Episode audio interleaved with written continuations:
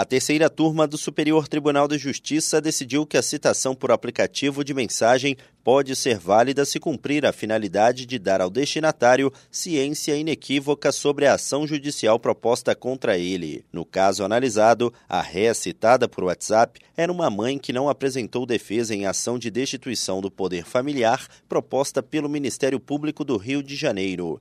O contato do oficial de justiça e a mensagem contendo o mandado de citação e a contrafé foram enviados à filha da ré pelo aplicativo de mensagens, mas não houve prévia certificação sobre a identidade do destinatário. O pedido de destituição do poder familiar proposto pelo Ministério Público foi julgado procedente. No STJ, o colegiado da terceira turma anulou a citação, considerando, entre outros pontos, que a pessoa a ser citada não sabia ler nem escrever.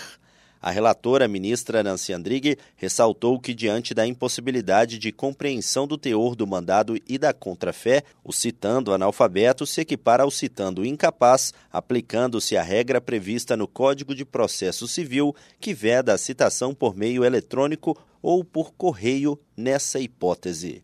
Do Superior Tribunal de Justiça, Tiago Gomide.